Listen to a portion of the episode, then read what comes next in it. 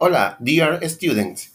El día de hoy para la clase de educación física les hablaré de la importancia del calentamiento, pues este relaja los músculos y tendones, lo cual alivia el desgaste muscular porque aumenta el flujo sanguíneo. El estiramiento antes y después de hacer ejercicio da al músculo un tiempo de recuperación para aliviar el dolor. Espero estudiantes que pongan en práctica este magnífico consejo.